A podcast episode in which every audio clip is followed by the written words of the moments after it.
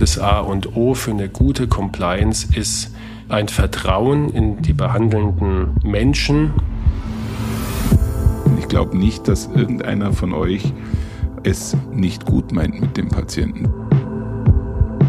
Wenn ich zum Beispiel ähm, Aspirin regelmäßig einnehme und ich bekomme Magenschmerzen, dann muss er natürlich wissen, aha, das kann von der Tablette kommen. Hand aufs Herz. Der rezeptfreie Mediziner Talk.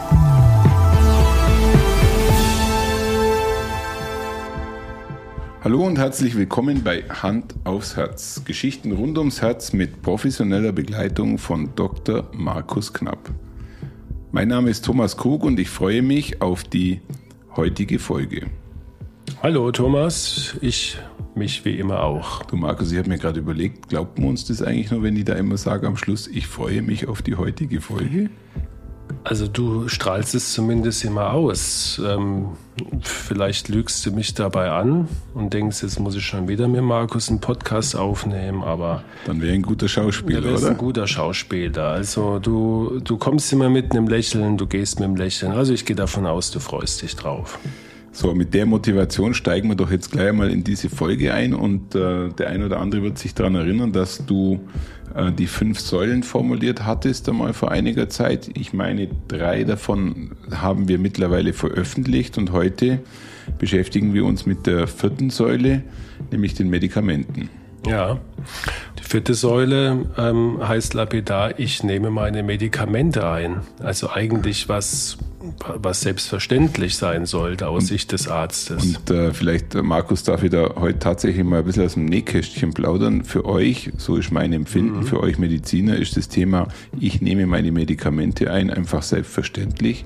Aber ich kann aus eigener Erfahrung sagen, und wir werden uns ja jetzt auch darüber ein bisschen unterhalten, dass es bei mir schon einige Jahre her ist, dass der Hausarzt mir einen Blutdrucksenker verschrieben hat mhm. und ich das bei Gott nicht so einfach genommen habe, wie du das jetzt gerade äh, formuliert hast. Es war für mich äh, ein Thema. Es war ein Thema, den Beipackzettel zu lesen, die Nebenwirkungen zu lesen. Und äh, wir hatten es ja auch schon öfters besprochen. Ich habe mir natürlich auch die Frage gestellt, äh, bringt es mir jetzt überhaupt was? Also du outest dich jetzt, wenn ich das richtig verstanden habe, nach 67 Folgen als äh, ein wie wir gleich erfahren werden, incomplianter Patient oder was? Wenn, wenn das tatsächlich so ist, dann habe ich mich jetzt hier und jetzt gerade geoutet. Ja. Tatsächlich, ja. Nein, äh, Scherz beiseite. Das, ja. das ist uns natürlich bekannt, lieber Thomas. Ähm, und äh, wir kennen, wir Ärzte kennen das Problem seit langem und wir sind auch darauf vorbereitet. Ja. Ähm, ja, ich würde ich würd sagen, wir, wir lassen uns mal einführen von Juliane in die Problematik mit ein paar Fakten und dann diskutieren wir darüber. Genau. Mangelnde Einnahmetreue von Medikamenten, schlechte Compliance oder neuerdings schlechte Adherence ist leider ein alltägliches und weit verbreitetes Problem in der Behandlung von Herzpatienten. Der Begriff bezeichnet die fehlerhafte oder ungenügende Einnahme von Medikamenten. Sie liegt nach Studien bei bis zu 50 Prozent. Dadurch entstehen laut einer anderen Studie von 2007 Kosten in Höhe von 10 Milliarden Euro jährlich im Gesundheitssystem. Mangelnde Compliance kann daher als Volkskrankheit angesehen werden. Die Gründe dafür sind vielfältig und umfassen patienten- und krankheitsbedingte Faktoren sowie soziale, therapiebezogene und ökonomische Faktoren. Also Markus, äh, die Juliane hat gerade so salopp eine Studie zitiert, in der 50 Prozent der Medikamente falsch oder gar nicht genommen werden. Das ja. ist schon eine harte Zahl, würde ich sagen, oder? Ja. Da kommt natürlich alles mit rein, von sagen wir, Augentropfen bis zum Zäpfchen. Ähm, und ähm, es ist jetzt nicht aufgesplittet äh, in die einzelnen Medikamentengruppen oder die einzelnen Krankheiten, aber ja, das ist eine sehr erschreckende Zahl. Und, und ähm, ganz ehrlich, Markus, äh, in einer Zeit, in der wir gerade leben, in der ressourcenschonendes äh, Handeln eigentlich schon ja. fast ein Muss ist, jetzt mal unabhängig davon, dass die Patientinnen und Patienten mit dem Faktor nicht nehmen oder falsch nehmen, sich selber schädigen, aber äh, auch die Zahl, dass hier ähm, Summen in Höhe von 10 Milliarden. Das war jetzt eine 2007er Zahl. Mhm. Dann gehe ich davon aus, werden wir im, im Hier und Jetzt schon bei 15 Milliarden wahrscheinlich liegen. Mhm. Das sind natürlich Zahlen, die sind eigentlich unfassbar. Ja, du kannst ja mal einen Test machen, gehst mal zu einem Kumpel nach Hause in, ins, ins Gästebad oder da, wo, wo sich der Medikamentenvorrat in der Regel befindet. Ähm, und machst mal das Schränkchen auf und guckst, was da alles rumliegt und rumfährt an Medikamenten. Ja. Die alle mal verordnet worden sind und meistens äh, ist die Packung zum größten Teil voll. Und ähm, dann siehst du, dass das äh, ein, ein, sehr, sehr gängiges, ein häufiges Phänomen ist. Natürlich ja. braucht man auch nicht jedes Medikament äh, dauerhaft, das muss man auch dazu sagen. Aber es ist einfach Fakt, und dem müssen wir Ärzte uns stellen, dass wir Medikamente verordnen. Es geht auch nicht nur um Medikamente, es geht ja auch um, um Lebensstilempfehlungen oder tun Sie dies oder lassen Sie dies weg. Und ähm, es wird in der Regel oder in 50 Prozent nicht dauerhaft befolgt.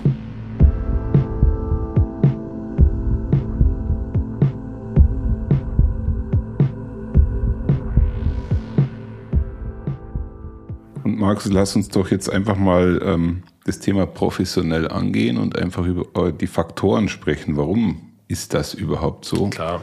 Äh, etwas, was auch mitunter deinen Alltag bestimmt. Also da haben wir im Wesentlichen fünf Faktoren.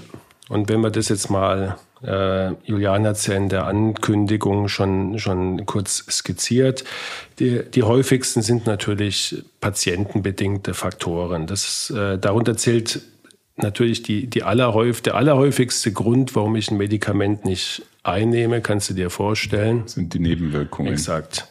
Die Angst vor Nebenwirkungen und ähm, selbst äh, wenn ein Patient eigentlich gewillt ist, das Medikament einzunehmen, dann gibt es den berühmten Beipackzettel und spätestens wenn er den durchgelesen hat, dann äh, sagt er sich, nee, nee, also da kann ich ja da kann ich ja alles Mögliche bekommen, kann ich ja in die Psychiatrie kommen, wenn ich das Medikament nehme. Und, und Markus, ja, und Markus, das äh, ist, glaube ich, eine ganz entscheidende Frage.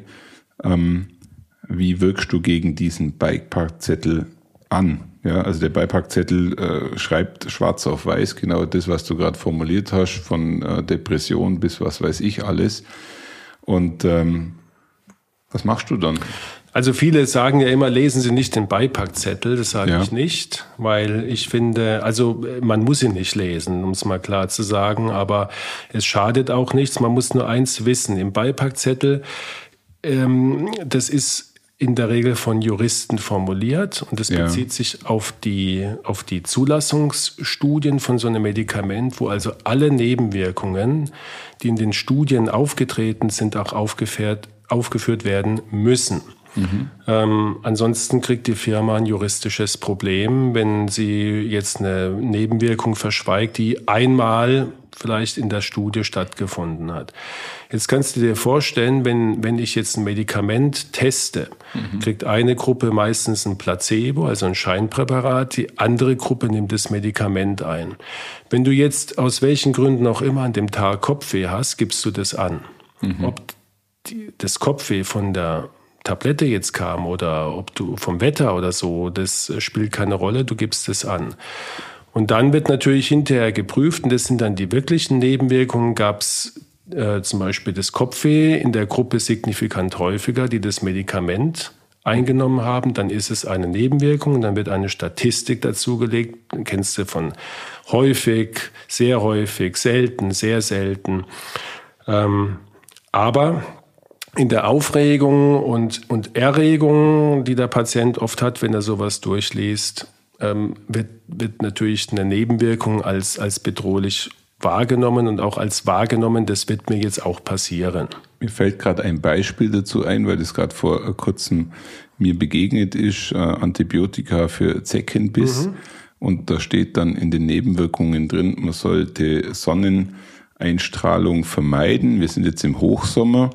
Also das heißt, ich bleibe jetzt im Keller. Die nächsten 14 Tage, in denen ich dieses Antibiotika nehme. Also das ist, glaube ich, so ein klassischer Fall, wo was genau. Klares schwarz auf weiß steht ja. und wo Ängste entstehen. Ja.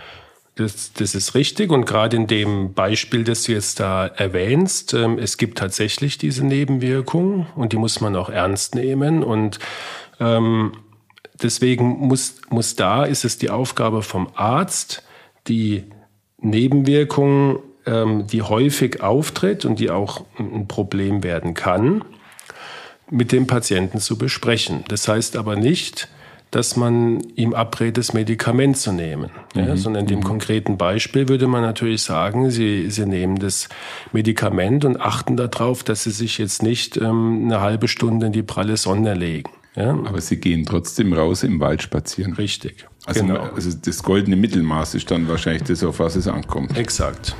Okay.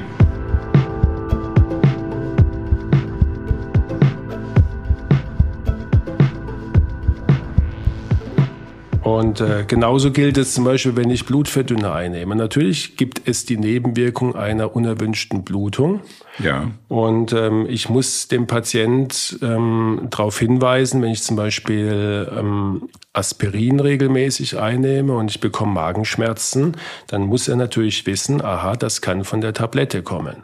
Ja. Mhm. Heißt aber nicht, dass er sagt, ich nehme die Tablette nicht, weil ich dann Magenschmerzen bekomme, weil 95 Prozent bekommen keine Magenschmerzen. Ja. Also das ist ein ganz, ganz wichtiger Punkt. Deswegen glaube ich, ist auch gut, dass wir jetzt da ähm, auch relativ viel Zeit aufgewendet haben. Was ist noch beim Patient? Wo also warum ähm, nimmt ein Patient außer Angst vor Nebenwirkungen die Medikamente nicht ein? Ich glaube, der Klassiker wird sein, dass er es einfach vergisst. Richtig.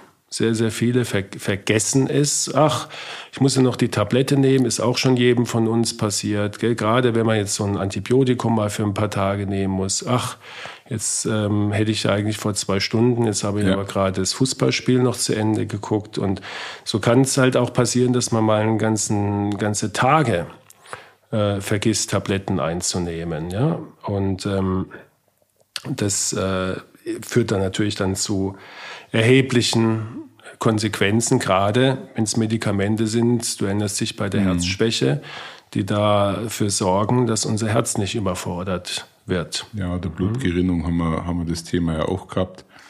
Ähm, ich glaube, ein weiterer Faktor, der wahrscheinlich nicht zu unterschätzen ist, ist das Vertrauen in euch. Richtig. Und da sind wir gefordert. Ich äh, kann keinem Patienten vorwerfen, dass er die Medikamente nicht nimmt, wenn, wenn die Aufklärung schlampig oder unvollständig äh, erfolgt ist. Ja? Also äh, der, der Patient vor allen Dingen, man muss wieder unterscheiden. Jetzt in, in deinem Fall, du warst ein gesunder äh, Mann und jetzt kriegst du auf einmal ein Blutdruckmedikament und fällst vielleicht auch erstmal aus allen Wolken. Und wenn mhm. ich dir dann nicht ausreichend erkläre, warum du dieses Medikament einnehmen sollst, ähm, sondern dir das einfach sag und draußen holen sie ihr Rezept ab, dann, dann wirst du kein Vertrauen haben. Und wenn du kein Vertrauen in die Therapie hast, dann wirst du die Therapie auch nicht einnehmen. Und ich glaube, die Zeit nehmt ihr euch normalerweise schon, wenn ihr Medikamente verschreibt, dass ihr auch kurz darüber sprecht. Das müssen wir, ja. Es ist, äh, das wollte ich gerade sagen, wenn, wenn natürlich jemand schon vier Blutdrucksenker einnimmt und braucht jetzt noch einen fünften, dann muss ich natürlich nicht in die Tiefe gehen wie bei der ersten Therapie, sondern dann kann ich das natürlich, ähm, der Patient weiß um seine Erkrankung, er weiß auch, warum er Medikamente nimmt. Und da kann man sagen, jetzt brauchen Sie noch eins dazu. Mhm. Das wirkt so und so und äh, passen Sie auf die Nebenwirkungen auf, weil die sind relativ häufig und melden sich, wenn die auftreten. Ich glaube, ein spannender Faktor ist auch, das hört sich so ein bisschen wie Kinder- und Jugenderziehung an. Ihr müsst natürlich auch motivieren dazu. Genau, wir müssen, wir müssen dafür motivieren und wir müssen, und damit kommen wir dann auf einen, auf einen zweiten Aspekt, wir müssen auch die sozialen Faktoren da mit einbeziehen, weil nicht jeder Patient hat natürlich die gleiche Vorbildung mhm. und das gleiche Bildungsniveau. Ich muss also einfach äh, mit jedem Patienten so sprechen, dass er es auch versteht. Und ich glaube, das ist ja nicht despektierlich gemeint an der Überhaupt Stelle, sondern das ist eigentlich ähm, fast schon motivierend gemeint.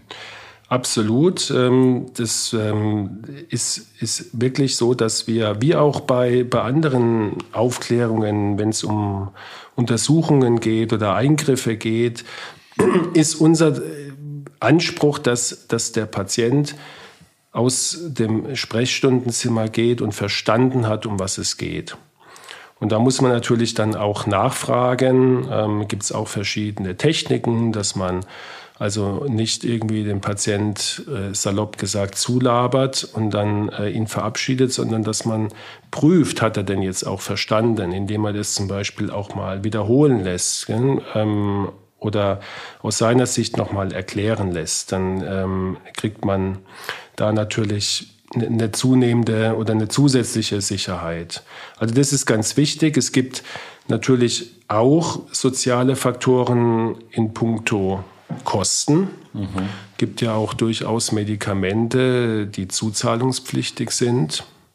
Ähm, auch rezeptpflichtige Medikamente. Es gibt auch, äh, wie du weißt, muss man ja auch äh, Rezeptgebühren bezahlen. Ja. Ja.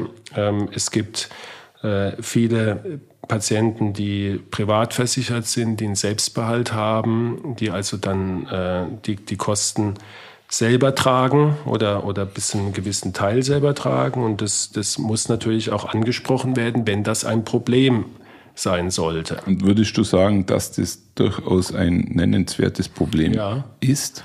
Ja, ist natürlich auch ein Tabu. Mhm. Ja, aber ich kann mir gut vorstellen, dass der eine oder andere Patient ähm, auch aus Kostengründen nicht alle Medikamente einnehmen kann eigentlich in einer Gesellschaft äh, wie unsere, in der wir beide leben, schon sehr schwer vorstellbar, dass ähm, die finanzielle Situation dazu führen kann, dass man diverse Medikamente nicht nimmt und natürlich auch eine gewisse Scham dann dabei ist, äh, auch nicht darüber zu sprechen eigentlich. Ja.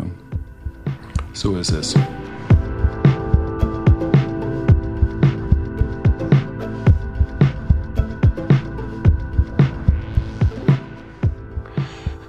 Ja, dann haben wir als, als dritten Grund die sogenannten krankheitsbedingten Faktoren. Damit meinen wir zum Beispiel, dass es für manche Patienten gar nicht ersichtlich ist, weil es ihnen nämlich gut geht, warum sie jetzt ein Medikament nehmen sollen. Und ich glaube, da ist der Blutdrucksenker doch ein Klassiker, oder? Klassiker, ja. ja. Weil Blutdruck tut nicht weh ja.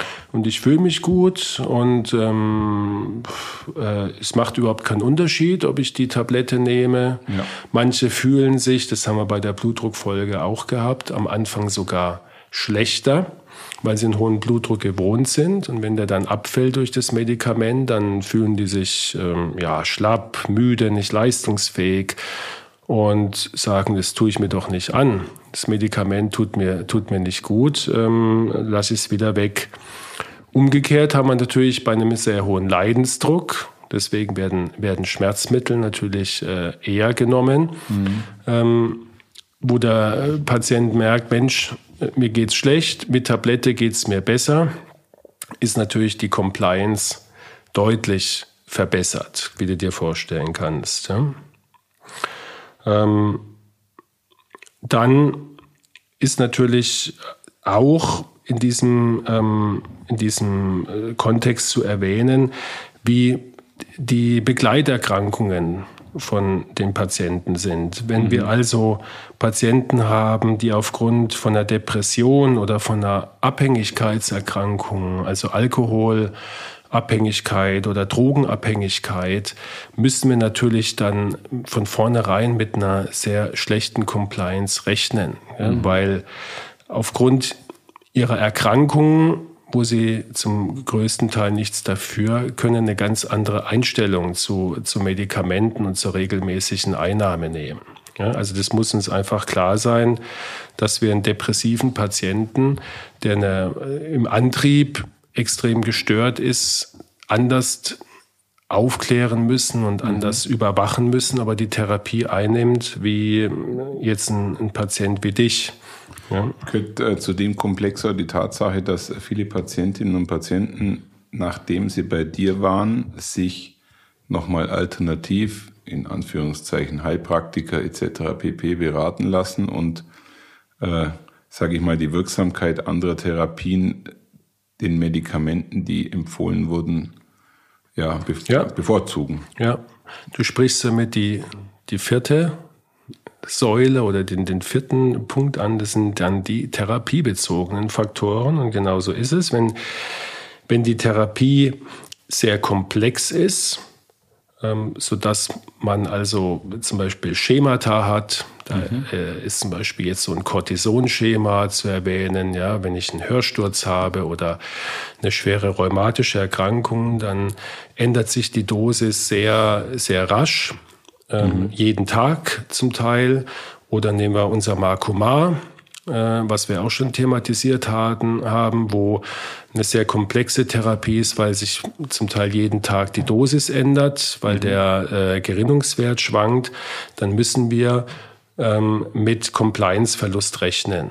Und natürlich auch, wenn uns, ich sag's mal, wiederum salopp, du weißt, wie ich es verstehe, wenn uns andere nicht humanmedizinische äh, Faktoren äh, in, die, in die Quere kommen, also äh, Heilpraktiker mhm. ähm, oder Naturmediziner, ja, und wir haben schon mehrfach und auch an anderer Stelle erwähnt, dass wir hier überhaupt kein, kein Bashing machen, äh, was, was diese Berufsgruppen anbelangt. Im Gegenteil, die sind, die, die können Therapien sehr, sehr gut und sinnvoll ergänzen, aber sie dürfen halt nicht sich aus meiner Sicht in die humanmedizinische Therapie einmischen, indem sie dem Patienten sagen, das brauchen sie übrigens nicht zu nehmen. Und sowas kommt vor. Und das hat dann zum Teil verheerende Auswirkungen. Und das ist natürlich auch ein, ein Konfliktpotenzial, was man jetzt bei aller Diplomatie äh, in unserem Gespräch durchaus auch so sagen darf. Ja, klar. Ja, also das ist jetzt keine ähm,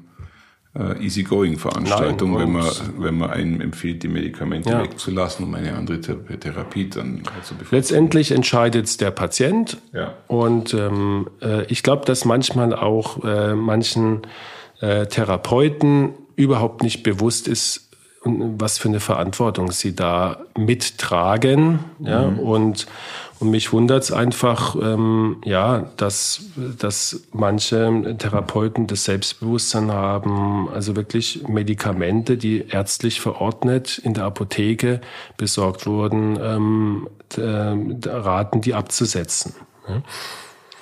Ja, und ähm, in diese, in diese therapiebezogenen Faktoren kann man vielleicht noch anfügen, wenn, wenn wir natürlich häufige Änderungen haben, Thomas, ähm, dass sie sagen, also wenn der Blutdruck 140 ist, dann nehmen sie nur eine halbe und wenn er 160 ist, nehmen sie eine ganze und wenn er ja. 120 ist, nehmen sie gar keine. Das sind, das sind Sachen, wo manche Patienten einfach nicht klarkommen und unsicher werden und dann einfach sagen, na, jetzt, jetzt habe ich sie einfach mal weggelassen. Und ich glaube, umso älter die Patientinnen und Patienten werden, umso kritischer ist genau der Faktor. Genau.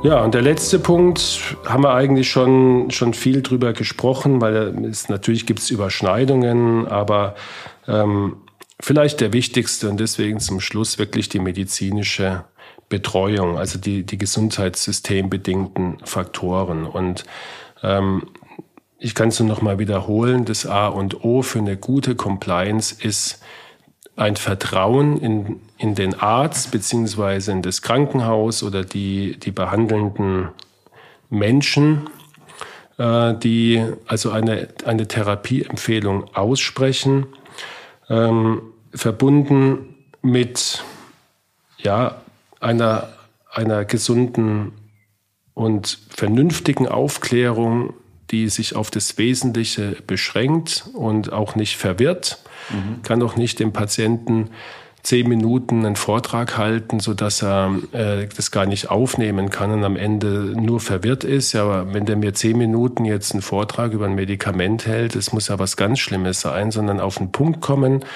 und erklären, warum äh, das Medikament wichtig ist, sagen, dass Medikamente unsere Freunde sind, ja, einer meiner Lieblingssätze und nicht unsere Feinde, mhm. denn sie, sie bewirken unterm Strich was Gutes.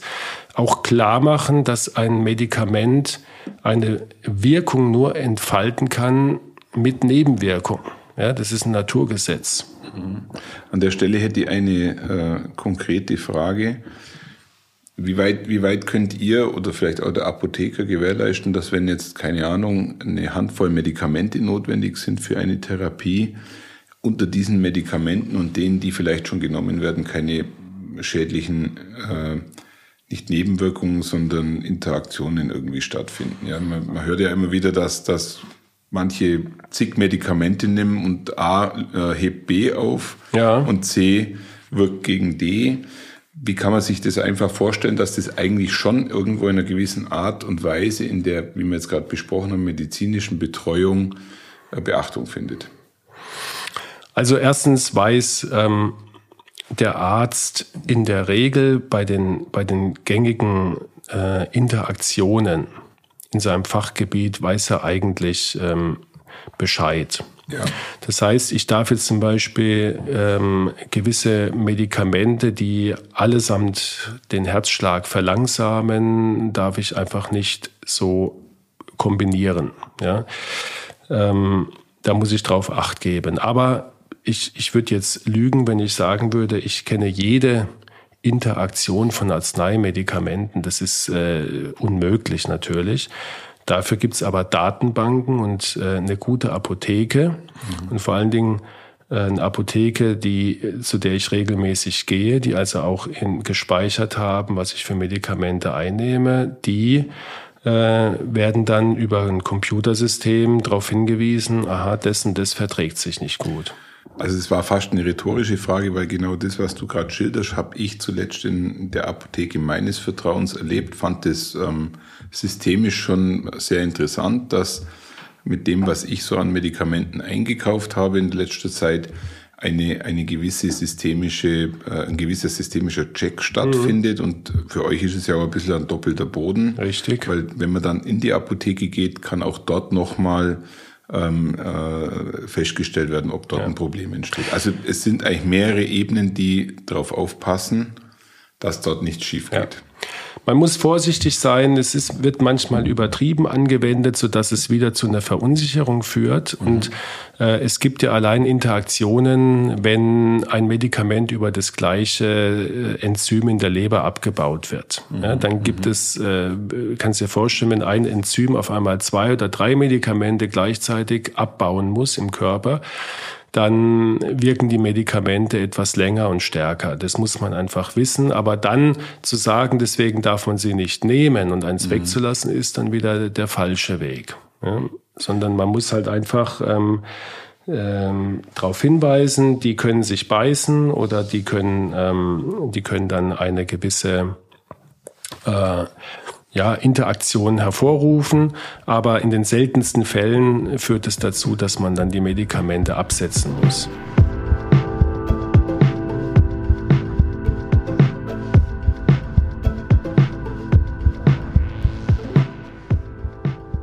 Ja, Markus, ich glaube, die Faktoren sind besprochen. Und äh, du hast gerade vorher öfters den Begriff Compliance verwendet, finde ich ganz spannend, weil wir in der, in der Wirtschaftswelt äh, sind ja. mit Compliance auch sehr stark beschäftigt, ja. aber bei uns hat einen völlig anderen eine äh, ganz Bedeutung. andere Bedeutung. Wir ja. dürfen nämlich im Rahmen der Compliance nicht irgendwie äh, Geschenke wild verschenken oder äh, unendlich Menschen zum Essen einladen. Vielleicht das nochmal kurz zur Erklärung, Richtig. dass jetzt der ein oder andere denkt. Äh, Kennen wir Ärzte auch zu Genüge. Ja, ja, genau. Aber wir sprechen hier im Kontext der Compliance von was ganz anderem, nämlich davon, äh, Vertrauen einfach aufzubauen. Ja, dass der Patient verstanden hat und mitarbeitet ja. mitwirkt an seiner Gesundheit durch die regelmäßige Einnahme von Medikamenten oder noch allgemeiner gesagt durch Befolgung der ärztlichen Ratschläge. Und die Adherence, die wir ja vorhin auch schon gehört haben, mhm. das wird, äh, wird oft synonym verwandt, ist aber schon ein bisschen was anderes. Die Adherence heißt ja eigentlich die Beständigkeit. Also, und das ist ja noch wichtiger, dass, dass der Patient eben dranbleibt an der Therapie, dass mhm. er, dass er einsieht, ähm, ich muss die Medikamente nehmen und sie regelmäßig einnimmt. Das, ähm, die, die, diese beiden Faktoren sind äh, wichtig. Mhm. Ja, wie können wir es verbessern, Thomas? Vielleicht, also wir haben ja schon viele Punkte angesprochen und ähm, wir sagen wir mal, wenn wir den, den alten Patient jetzt mal nehmen, den älteren Patient, was, wie können wir aus unserer Sicht dafür sorgen, dass wir die Compliance und Adherence verbessern? Indem wir zum Beispiel die Angehörigen mit einschalten. Mhm. Ja, indem wir äh, sagen, kontrollieren Sie bitte, ob Ihr Vater die Medikamente regelmäßig einnimmt. Ja, das kann man ähm, machen, indem man einfach mal den, den, Schrank aufmacht und sieht, Mensch, die Packung wird nicht leerer, da stimmt irgendwas nicht. Und ja. wenn man den Verdacht hat, ähm, dann kann man natürlich Medikamente vorrichten. Entweder, dass man selber macht, in klassische äh, Medikamentenschälchen. Zunehmend ähm, habe ich neulich erfahren, gibt es auch Apotheken, die das als Dienstleistung anbieten, dass mhm. sie praktisch eine Wochenration herrichten in der Apotheke und das an den Patienten verschicken. Mhm. Finde ich eine total tolle Idee. Ähm, dann weiß er, das muss ich einnehmen an dem, dem Tag, um die, um die Uhrzeit. Mhm. Ja? Und äh, finde ich, äh, wenn das, äh, sagen wir mal, funktioniert, eigentlich eine, eine, eine sehr, sehr gute Entwicklung. Lass uns mal vom alten Patienten in das, äh, das Pendel in das andere Extrem umschlagen, in die jungen Patienten. Da glaube ich, musst du was ganz anderes tun, äh, um hier Vertrauen und, und ja, Mitmachen zu erzeugen. Klar.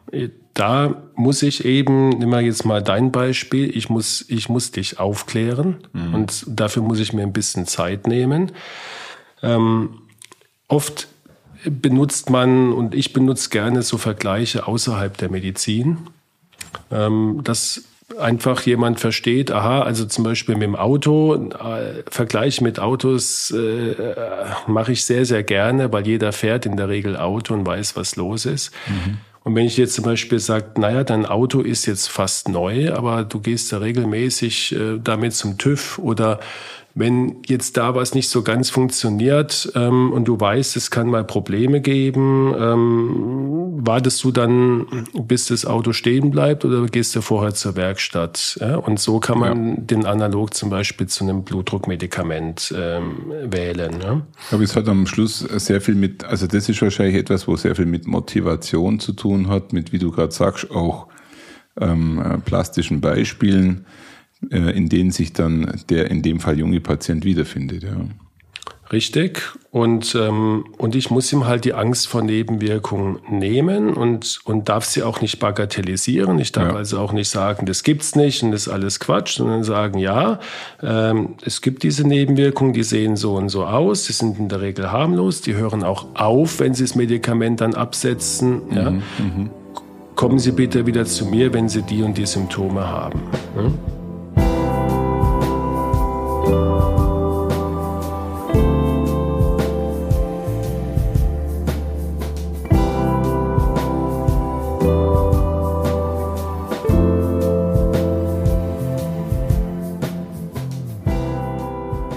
Markus, ich glaube, der schwierigste Fall, ähm, den besprechen wir jetzt zum Schluss, weil das ist ja, glaube ich, irgendwo mittlerweile auch gesellschaftlich durchaus eine Herausforderung.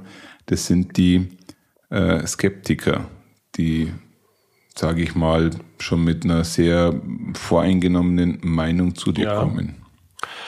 Ich richtig, das sind das sind in Anführungsstrichen schwierige Patienten, gell? Ähm, wobei man sie ja so nicht, wir möchten sie so nicht nennen. Ähm, ich sage einfach, das sind Herausforderungen ja. für uns. Ja. Und ähm, prinzipiell sind wir ja, verstehen wir unseren Job, ich verstehe meinen Job als Gesundheitsberater. Mhm. Ich, ich gebe ja nur Ratschläge, wie ich meine Eltern oder meine, meine Familie behandeln würde oder auch mich selber natürlich. Und ähm, insofern ist es ja fast eine Dienstleistung und, und jeder Patient hat das Recht, diesen Rat anzunehmen oder mhm. zu sagen, das ist nicht mein Weg. Und was mir immer wichtig ist, äh, eine Aufklärung auch in dem Fall, dass man die Fakten, und da lasse ich dann auch nicht locker, also äh, da werde ich dann, äh, sag mal, etwas etwas unruhig, wenn also einfach Fakten negiert werden. Wir hatten es bei den Cholesterinfolgen immer mal wieder, ja. wenn also Studien einfach nicht akzeptiert werden oder, oder als Verschwörung abgetan werden. Dann haben wir eigentlich keine Diskussionsgrundlage. Aber ansonsten, wenn der Patient aufgeklärt ist und, und das verstanden hat und sich dann, ähm, warum auch immer, ähm, gegen eine Therapie entscheidet, dann ähm, kann ich damit gut leben. Mhm, mh. Was wichtig ist in dem Zusammenhang, dass man Vereinbarungen trifft, dass man sagt, okay, zum Beispiel jetzt, wir vereinbaren, Sie nehmen jetzt mal eine Woche das Medikament. Dann treffen wir uns und dann berichten Sie, ob Sie diese Nebenwirkung hatten oder nicht. Ja. Und, und die Vereinbarung wird dann eingehalten und dann hat man wieder ein gutes Vertrauensverhältnis. Wenn der Patient sagt, ich habe das und das gespürt, dann wird eine neue Vereinbarung mhm. getroffen. Mhm. So ein bisschen die, die kleine Schritte-Methode an der Stelle. Genau. Und dass der Patient nicht das Gefühl hat, dass man als Oberlehrer auftritt und alles mhm. besser weiß und, und auch das nicht ernst nimmt. Und das kann doch gar nicht sein. Sowas, äh, sowas habe ich noch nie gehört. Man muss es einfach ernst nehmen, besprechen. Und ähm, am Ende bei den allermeisten Patienten findet man dann ein Agreement. Ich habe aber auch, das will ich nicht verschweigen, Patienten, die seit Jahren Medikamente, die ich eigentlich für sinnvoll halte, nicht einnehmen. Mhm. Aber ich bin ihnen deswegen nicht böse. Ich versuche es halt immer wieder. Und auch das ist eine Vereinbarung. Ich sage dann, nächstes Jahr sprechen wir wieder drüber, stellen Sie schon mal drauf ein. Und manche lassen sich dann nach drei, vier Jahren tatsächlich noch umstimmen. Ne? Das heißt, Markus, du kannst eigentlich in deinem Job nie eine beleidigte Leberwurst nein, sein. Nein, nein. Und ich glaube tatsächlich nicht. Ich glaube, soweit kenne ich dich äh, mittlerweile die letzten Jahre oder habe dich die letzten Jahre kennengelernt, dass man das mit gutem Gewissen auch sagen kann ich kann mich nicht daran erinnern, dass du jemals irgendwo dich geschlagen gegeben hast. Nee, genau. Äh, das entspricht nicht meinem Naturell. Ja. Also ich für mich, Markus, kann sagen, dass äh, wir auch in der Diskussion über die Medikamente äh, bei mir das Gefühl hinterlassen haben, dass es, dass die Medikamente tatsächlich unsere Freunde sind. Ich muss aber auf fairerweise sagen, wir sitzen jetzt schon über 60 Folgen beieinander und diskutieren sehr viel mhm. miteinander. Und äh, das erzeugt natürlich bei mir auch Vertrauen. Aber ich kann nur jedem äh, Patienten und Patientin empfehlen, äh, sich auf diese Gespräche auch mit euch einzulassen und sich auch, wenn notwendig, auch abholen zu lassen. Ich glaube nicht, dass irgendeiner von euch ähm, es nicht gut meint mit dem Patienten. Das muss man auch, glaube ich, zum Schluss immer wieder mal ganz klarstellen. Es geht hier nicht um Geschäft, es geht nicht um persönliche Wohlbefindlichkeiten von euch, sondern ihr könnt euch ähm, in eurem Job ausschließlich auf den Patienten oder die Patientin einstellen und das ist eure Zielsetzung, das ist eure Messlatte. Ich glaube, das muss man schon nochmal auch ähm, aus Sicht eines Patienten, ja. weil äh, einstiegs haben wir ja darüber gesprochen, dass ich den, äh, das Thema Bluthochdruck ja auch selber als Medikament ähm, täglich begleitet bekomme. Und somit ähm, hoffe ich, dass wir die Zuhörerinnen und Zuhörer dazu abholen konnten, nochmals abholen konnten. Ja. ja. Hast du sehr gut zusammengefasst, auch aus jetzt ähm, Patientensicht. Ja, und wir können den, den Titel dieser Folge wirklich als Fazit und als Schlusssatz stehen lassen. Nehmen Sie Ihre Medikamente ein. Ganz einfach. Nehmen Sie Ihre Medikamente ein und hören Sie unseren Podcast an.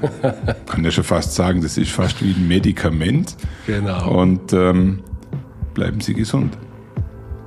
Herzlichen Dank, Thomas. Bis Ma zum nächsten Mal. Bis zum nächsten Mal. Markus. Ja, bei unserem Podcast auch Nebenwirkungen eigentlich? Also außer Suchtgefahr natürlich, oder? Ja, es gibt eine Nebenwirkung, ähm, das ist fast Suchtgefahr, oder? Aber ganz ehrlich, Markus, weißt du, was mir heute aufgefallen ist? Hm? Du bist der volle Erzähler. Okay. Also nicht im, gesprochen, nicht ja. im, im, negativen Sinne, sondern das ist genau Teil deines Jobs. Du musst ja. erzählen, Geschichten erzählen, motivieren, abholen. Ähm, du gerade vorher gesagt hast, Gesundheitsberater. Ich würde fast sagen, du bist Gesundheitsberater, Querstrich, Erzählbär im positiven Sinne. Habe ich jetzt auch noch nie gehört. Danke, danke für den Erzählbär. Schauen Sie mal bei uns vorbei unter www.handaufsherz-podcast.de und bleiben Sie immer über uns auf dem Laufenden auf unserem Instagram-Account.